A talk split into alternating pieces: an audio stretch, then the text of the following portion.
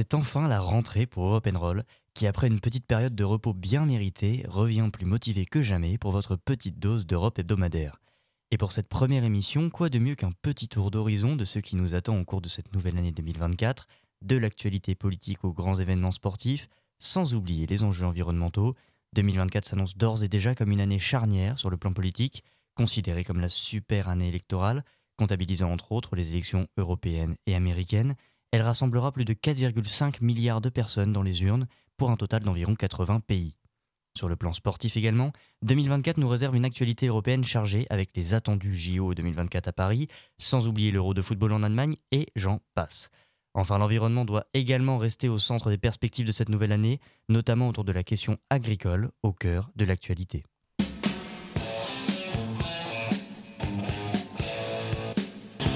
Actu. Débat. Culture. Idées. Musique. Vous êtes sur Fadjet, à l'écoute d'Europe Roll.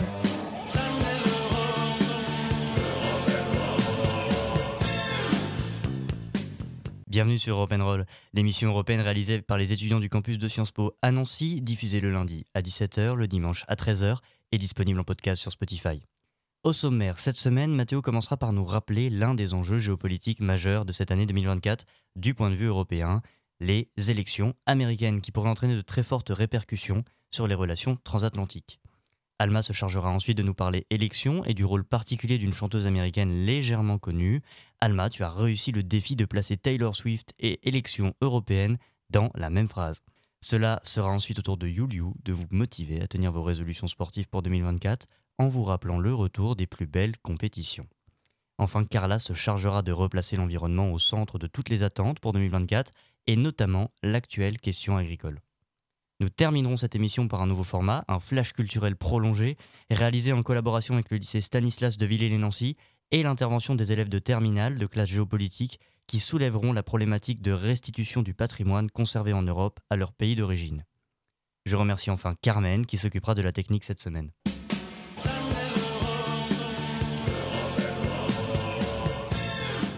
Nous commençons donc notre émission par Matteo qui souhaitait revenir sur les enjeux des élections aux États-Unis et leurs conséquences potentielles du point de vue européen. Merci Victor. Le 5 novembre prochain, les électeurs américains éliront leur futur président. Et il est quasiment certain que s'opposeront l'actuel président Joe Biden et l'ancien président Donald Trump. En tant que président sortant, par tradition, le premier ne fait face à aucune contestation sérieuse au sein de son parti, le Parti démocrate. Et si lors des primaires du Parti républicain plusieurs autres candidats ont tenté de battre Donald Trump, au regard des résultats des deux premiers scrutins largement gagnés par l'ancien président, il est presque certain qu'il sera leur nominé. Alors quelles seraient les conséquences pour l'Europe de la victoire de l'un ou de l'autre? Au vu de leur programme et de la politique qu'ils ont déjà menée à la Maison-Blanche, il est très clair que la victoire de Donald Trump serait la plus dommageable pour nous les Européens, surtout si elle suit celle de l'extrême droite lors des élections européennes de juin prochain. Et en quoi devons-nous craindre le retour du président Trump? D'abord, du point de vue économique, son protectionnisme sera encore plus fort qu'en 2017. Il propose notamment un droit de douane minimal universel de 10% sur toutes les importations américaines. Même s'il est plus que probable que cette option nucléaire fera l'objet de représailles européennes, comme durant son premier mandat, les dommages pour nos exportations seront loin d'être négligeables. Un nouveau mandat Trump serait également terrible pour le climat, puisqu'il a prévu de détricoter les actions de l'administration Biden, laissant l'Union européenne seule pour tenter d'emporter l'adhésion du reste du monde dans le combat du siècle. Mais c'est surtout du côté de la sécurité même de l'Europe qu'un retour de l'ancien président, favori de Vladimir Poutine, serait catastrophique. Rappelons d'ailleurs qu'il a été prouvé par la justice américaine que la Russie avait effectivement interféré dans les élections de 2020 en faveur de Donald Trump. Le candidat républicain appelle depuis des mois un arrêt de toute aide américaine à l'Ukraine, laissant les Européens seuls pour aider Kiev face à Moscou. De plus, le président Trump n'a jamais caché son mépris le plus profond pour toutes les institutions multilatérales, dont l'OTAN, qui est pourtant un des seuls remparts qui a empêché le président Poutine d'attaquer l'Union européenne. Aussi, il ne serait pas étonnant que Donald Trump ne monnaie la continuité du soutien militaire américain à l'Europe en échange de notre implication dans la défense de Taïwan en cas d'invasion de l'île par la Chine.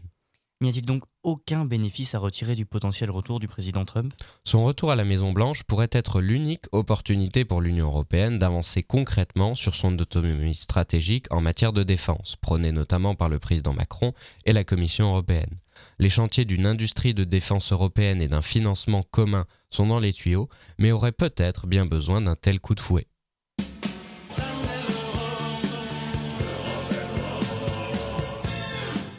Merci Mathéo. C'est maintenant Alma qui nous parle d'élections sous un angle assez inattendu. Bonjour à tous. Le fil directeur de cette émission, ce sera de vous montrer que l'année 2024 va être une année pleine de décisions importantes à prendre pour l'avenir du monde et de l'Europe. C'est pour cela que je vais vous parler aujourd'hui de la démographie des votants et du rôle, peut-être inattendu, que Taylor Swift pourra y jouer cette année. Alors, d'abord, 2024, on l'a dit, ça va être l'année des élections. 4,5 milliards de personnes dans 80 pays sont invitées aux urnes, soit plus qu'au cours de toute autre année de l'histoire, notamment aux États-Unis, en Inde, en Russie ou au Royaume-Uni. La liste s'étend aussi aux pays de l'UE. Les élections se tiendront au Portugal, en Belgique ou encore en Autriche. Et puis, évidemment, ce sont les élections européennes qui appelleront 450 millions d'Européens à voter pour les députés du Parlement. Et puis, dans la foulée, se tiendra le grand mercato européen, c'est-à-dire qu'il faudra choisir les présidents des institutions européennes, notamment de la Commission, du Conseil, du Parlement et le haut représentant de la politique étrangère. Mais il y a un absent commun à l'ensemble de ces élections. Ce sont les jeunes, et en particulier les jeunes de classe populaire. Faute d'échapper aux enjeux de la vie active ou encore manque de sentiment de légitimité, les Français de 18 à 39 ans n'étaient que 32% à se présenter aux élections européennes de 2019. Face à cette crise de représentativité, le vice-président de la Commission européenne, le grec Margaritis Chinas, a eu l'idée de faire appel à l'unique et seule force de bascule politique qui compte pour les jeunes d'aujourd'hui.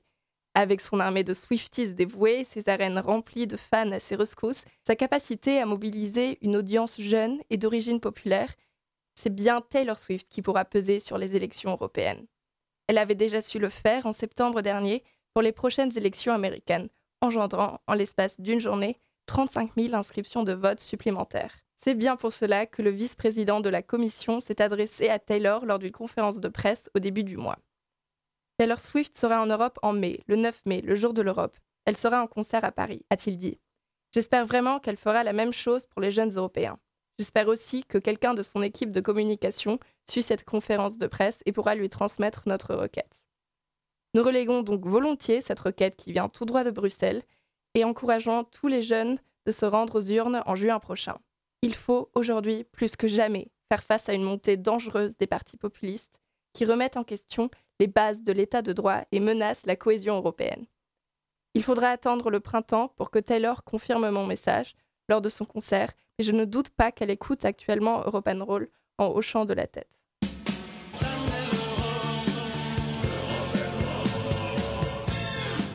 Merci Alma. On salue évidemment Taylor Swift qui validera, je l'espère, le prochain choix musical que nous a préparé Carlotta. Tu souhaitais allumer avant tout le monde la flamme olympique. Toujours en termes Jeux olympiques, je vous propose Survival, choisi en 2012 comme hymne officiel de l'édition de Londres. Composé par le groupe britannique Muse, dans ce morceau, le piano laisse rapidement la place à la guitare électrique, qui se dévoile dans un solo remarquable. La mélodie de la guitare s'entrelace au cœur dans une véritable symphonie moderne et alternée par un texte qui exalte bien le thème combattant. Survivor a été joué lors de la cérémonie de clôture des Jeux olympiques 2012.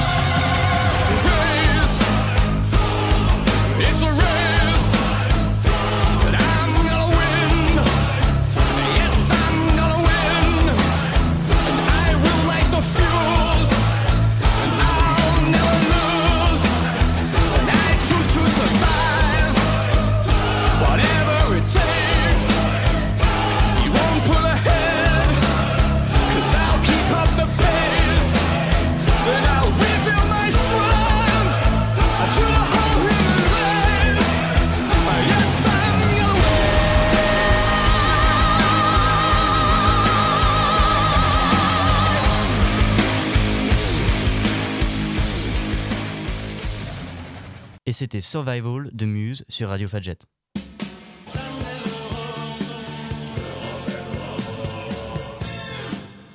Et maintenant, place au sport et à Yuliu qui nous présente cette année sportive par excellence, puisque portée par les JO, mais pas que. Parmi les éléments centraux de la nouvelle année, que tout le monde a en tête et que nous suivrons certainement avec plaisir, il y a de grandes échéances sportives, notamment au niveau européen, mais pas que, 2024 étant, vous le savez, une année olympique. À l'heure où nous enregistrons cette émission, il y a déjà eu l'Euro de handball masculin en Allemagne, qui a vu la France remporter la finale face au Danemark le 28 janvier dernier. De même, il y aura à la fin de l'année l'Euro de handball féminin, qui est aussi pour favorite l'équipe de France après son sacre mondial de décembre 2023. En ce début d'année, il y a également la Coupe d'Afrique des Nations de football en Côte d'Ivoire, qui a vu bon nombre de favoris chuter dès la phase de poule ou les huitièmes de finale, notamment le Sénégal, champion continental en titre, et le Maroc, demi-finaliste de la dernière Coupe du Monde au Qatar. Viendra en juin également son équivalent européen, l'Euro de football 2024, qui aura lieu en Allemagne avec pour match d'ouverture Allemagne-Écosse à Munich le 14 juin. La France aura quant à elle affronté dans sa poule l'Autriche, les Pays-Bas et un barragiste, tandis que le dénommé groupe de la mort sera constitué de quatre rivaux méditerranéens, l'Espagne, la Croatie, troisième du dernier mondial, l'Italie, championne européenne en titre, et l'Albanie. Enfin, et pour en finir avec le foot, 2024 marquera également l'inauguration du nouveau format de la Ligue des Champions, remplaçant celui qui existe depuis 1992. Dites au revoir aux 8 poules de 4 équipes, il y aura désormais une poule unique de 36 équipes, comme un mini-championnat, dans lequel chaque équipe jouera 8 matchs affrontant 8 équipes différentes, sans aller-retour. Cette réforme est une réponse à l'élitiste Super League, projet de compétition privée entre grands clubs, mais est également décrié, augmentant le nombre de matchs dans un but financier, passant de 125 à 225 matchs par saison et faisant peser un toujours plus grand danger de blessure sur les athlètes. Mais il n'y a pas que le foot dans la vie, donc de quelle autre compétition nous parles-tu? En effet, il y aura les mondiaux de natation en février au Qatar. Le français Léon Marchand, 21 ans, est parmi les favoris et aura remporté 3 médailles d'or l'année dernière. Mais attention également au roumain David Popovic, 19 ans, qui en avait gagné deux il y a deux ans et qui est le détenteur du record du monde du 100 mètres nage libre. Évidemment, comment finir cette chronique sportive sans évoquer les Jeux olympiques et paralympiques 2024 qui se dérouleront à Paris? Ils auront lieu respectivement du 26 juillet au 11 août, puis du 28 août au 8 septembre. Quelques 329 épreuves sont prévues et le breakdance fera son apparition comme nouveau sport. Paris 2024 devrait s'appuyer à 95% sur des sites déjà existants et le village olympique sera construit en Seine-Saint-Denis. Il a d'ailleurs récemment eu une polémique autour des logements étudiants qui seraient réquisitionnés le temps de la compétition en échange d'une indemnité de 100 euros et de deux places offertes. Cette initiative a été suspendue par le tribunal administratif de Paris et désormais on parle de 1600 logements qui accueilleront athlètes et journalistes pendant la compétition avant d'être proposés à des étudiants. Aussi, le ministre de l'Intérieur Gérald Darmanin a annoncé le 31 janvier que la jauge de spectateurs pour la cérémonie d'ouverture avait été fixée à 300 000 personnes alors qu'il en avait annoncé le double il y a un peu plus d'un an. En attendant ces échéances et en espérant qu'elles se déroulent sans accroc, je vous souhaite à tous et toutes une belle année sportive faite d'objectifs et de résolutions tenues.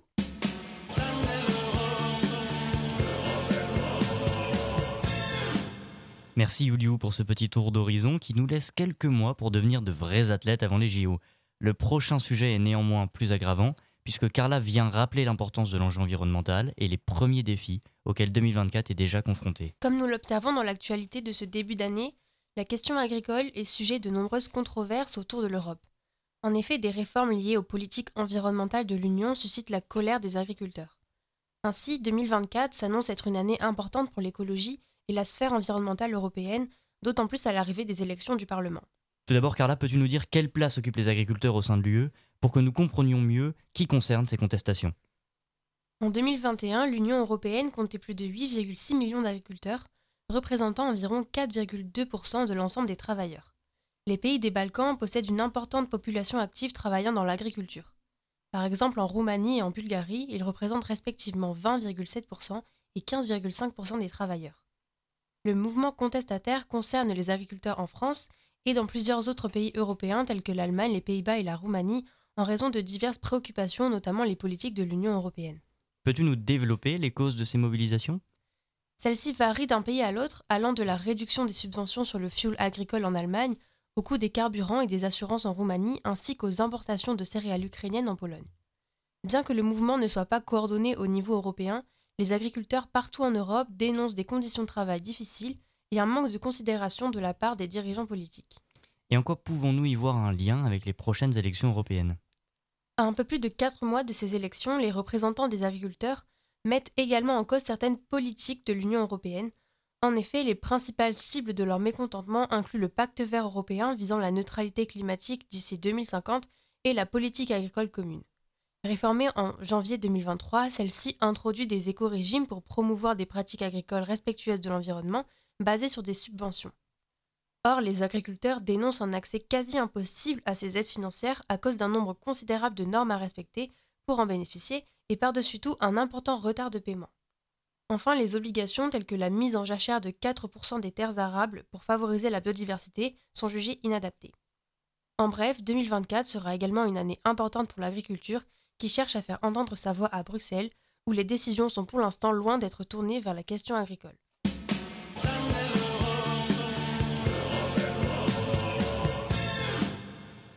Merci Carla. Je laisse maintenant la parole à Carlotta qui voulait nous introduire notre dose de musique italienne, ramenant cette année 2024 à ses enjeux électoraux. Propaganda de Fabri Fibra, rappeur italien, avec Cola Pesce di Martino, raconte bien son sentiment de désillusion envers la politique. Sorti en 2022, pop et rap sont mélangés parfaitement avec un humour amer. Je voulais écrire une chanson sur la façon dont la propagande politique trompe les gens, a déclaré le rappeur.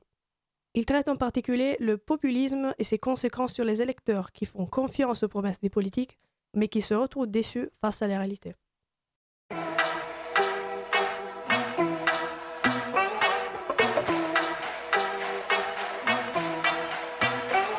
La mia vita è piena di problemi e io mi ci butto a capofitto. Queste giornate piene di impegni, dovrò imparare a seguire il ritmo. Giri in auto, mi muovo da solo, senza mezzi è meglio, anzi peggio.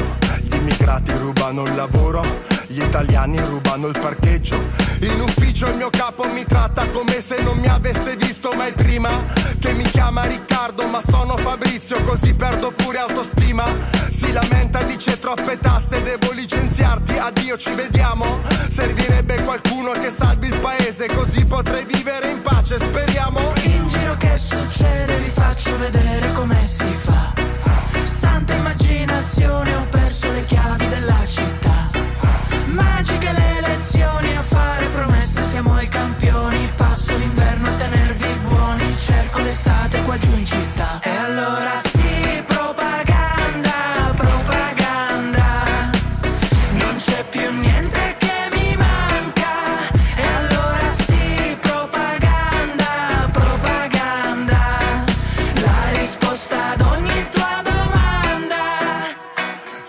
Finalmente qualcuno che parla per me, che sa quello che provo. Finalmente qualcuno che pensa alla gente e che mi dà un lavoro, che promette di farmi dormire tranquillo in tutte queste notti.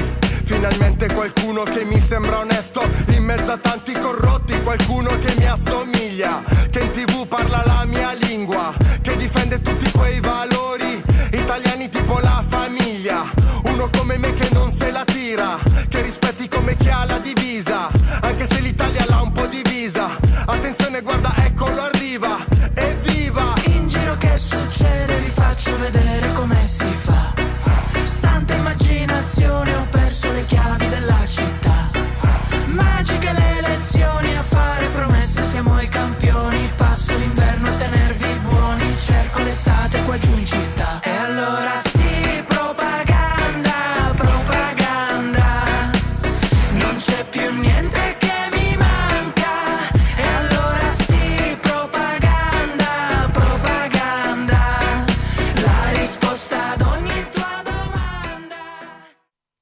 C'était Propaganda sur Radio Fadjet. Vous êtes toujours à l'écoute de Roll.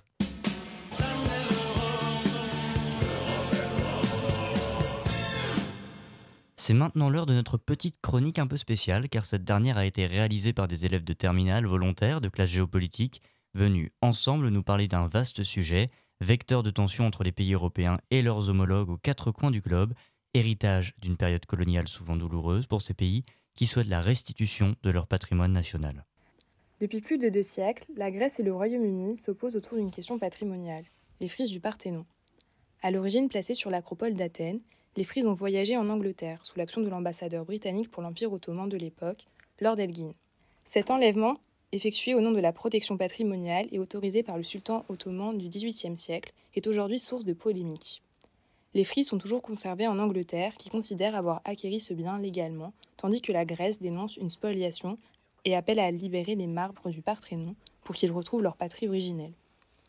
Si la restitution semble aujourd'hui impossible pour diverses raisons, la question des frises des Panathénées a au moins eu pour mérite d'ouvrir le débat de la nécessité ou non de restituer des œuvres d'art à leur pays d'origine. Les pays européens font eux aussi face à la montée des revendications à travers le monde. Premier constat, la quasi-totalité du patrimoine matériel des pays d'Afrique situés en Afrique subsaharienne se trouve hors du continent africain. Ce patrimoine matériel est rendu inaccessible à la jeunesse africaine au point qu'elle en ignore souvent la richesse et la potentialité, si ce n'est l'existence même. Le musée du Quai Branly acquiert ou possède 70 000 œuvres africaines. En effet, au Bénin, il s'agit d'un problème lié à l'accès au patrimoine matériel et à la prise de conscience de sa signification pour la jeunesse africaine. Les 26 pièces du trésor de Béhanzin proviennent du palais d'Abomey en 1892 et ont été restituées au Bénin en 2022. Ensuite, le Sénégal possède des œuvres exposées à Dakar pour le prêt, mais restent détenues par le musée de l'armée à Paris. En 2020, même principe que pour le Bénin qui s'applique au Sénégal cette fois-ci, il s'agit d'une loi fondée sur un principe d'inaliénabilité des œuvres dans le cas des pillages. Enfin, la Côte d'Ivoire, avec le Djidji Ayokwe, qui signifie tambour parleur du peuple ébrié, a été volé par les colons en 1916 dans un faubourg à Abidjan, puis conservé au musée du Quai Branly. En somme, en 2018, la Côte d'Ivoire demande la restitution de 148 œuvres. Au cours des dernières années, la question de la restitution des biens culturels africains conservés dans les musées occidentaux a pris de l'ampleur. En ce qui concerne l'Allemagne et le Cameroun, des discussions ont eu lieu sur la restitution de certains biens culturels, les musées allemands possédant environ 40 000 objets du Cameroun.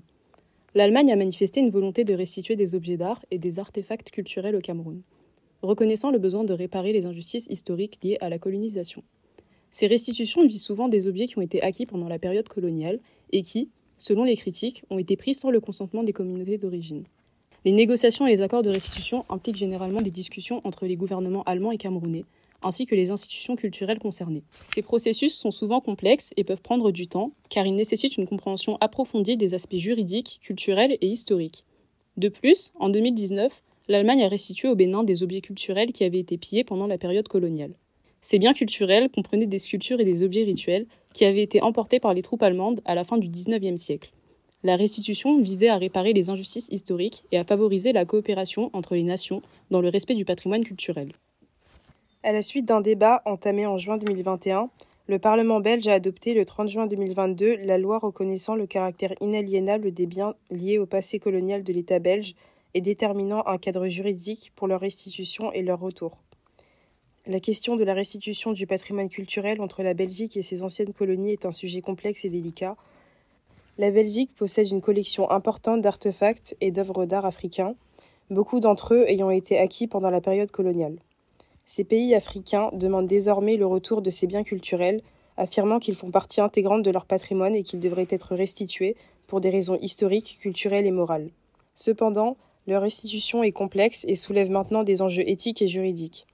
Les discussions entre les gouvernements belges et africains sont en cours pour trouver des solutions qui pourraient inclure des prêts à long terme, des restitutions permanentes ou des collaborations pour l'exposition et la conservation des artefacts, tout en tenant compte des préoccupations liées à la préservation et à la mise en valeur de ce patrimoine commun. C'est d'ailleurs une des principales problématiques du Musée royal de l'Afrique centrale de Tervuren. Le jeudi 6 juillet 2023, le gouvernement néerlandais a décidé la restitution de 478 objets de l'époque coloniale à l'Indonésie et au Sri Lanka. Le choix de restituer 470 objets fait suite aux recommandations d'une commission aux collections coloniales chargée d'enquêter sur les acquisitions illégales néerlandaises pendant l'époque coloniale du XVIIe au XXe siècle.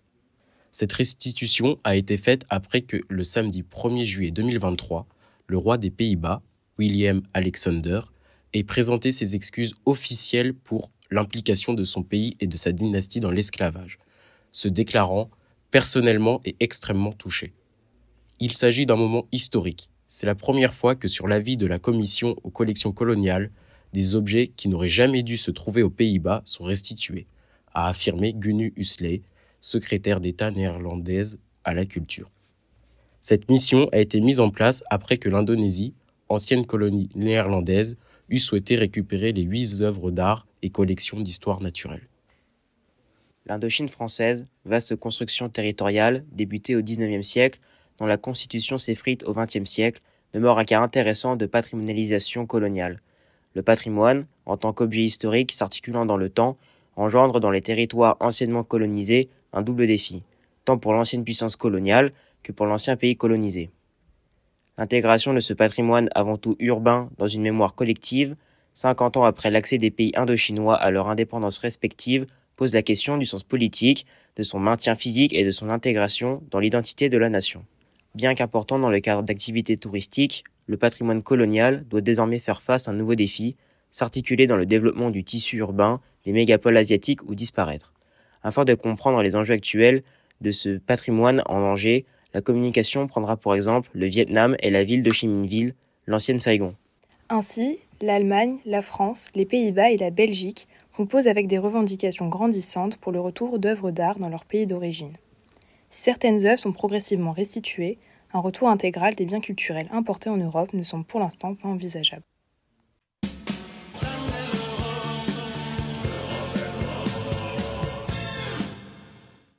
Et c'est déjà la fin de cette émission.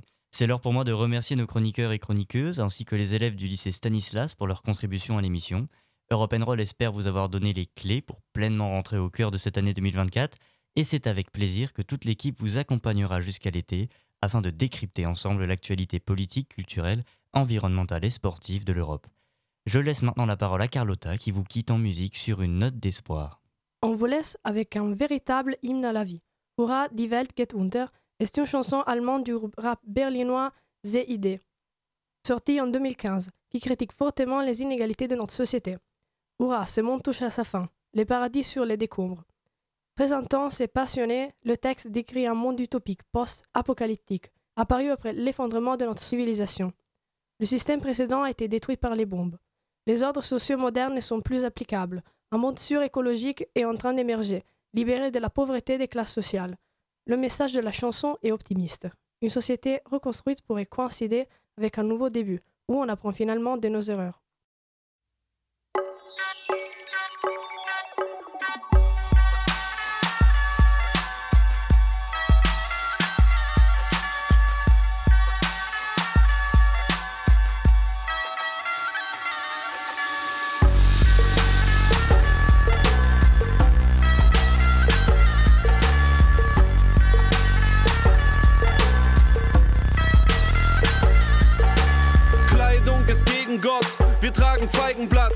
Schwingen an Lianen übern Heinrich hungrig Platz.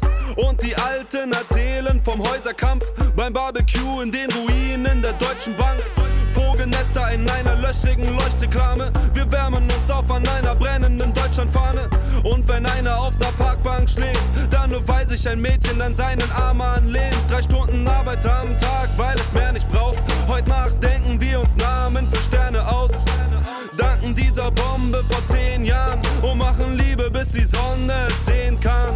Weißt du noch, als wir in die Tische ritzten in den Schuhen, bitte Herr, vergib ihn nicht, denn sie wissen, was sie tun. Unter den Pflastersteinen wartet der Sandstrand, wenn nicht mit Rap, dann mit der Pumpgun. Und wir singen im Atomschutzbunker. Hurra,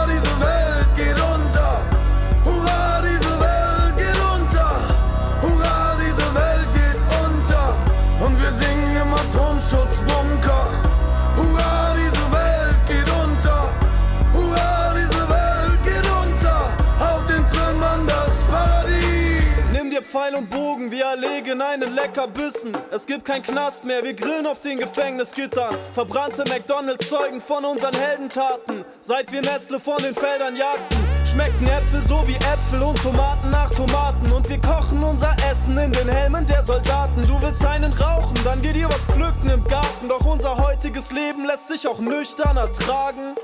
Komm, wir fahren in den moosbedeckten Hallen im Reichstag, ein Bürostuhl, Wettrennen. Unsere Haustüren müssen keine Schlösser mehr haben. Geld wurde zu Konfetti und wir haben besser geschlafen. Ein Goldbarren ist für uns das gleiche wie ein Ziegelstein. Der Kamin geht aus, wirf mal noch ne Bibel rein. Die Kids gruseln sich, denn ich erzähle vom Papst. Dieses Leben ist so schön. Er braucht ein Leben danach. Er braucht ein Leben danach.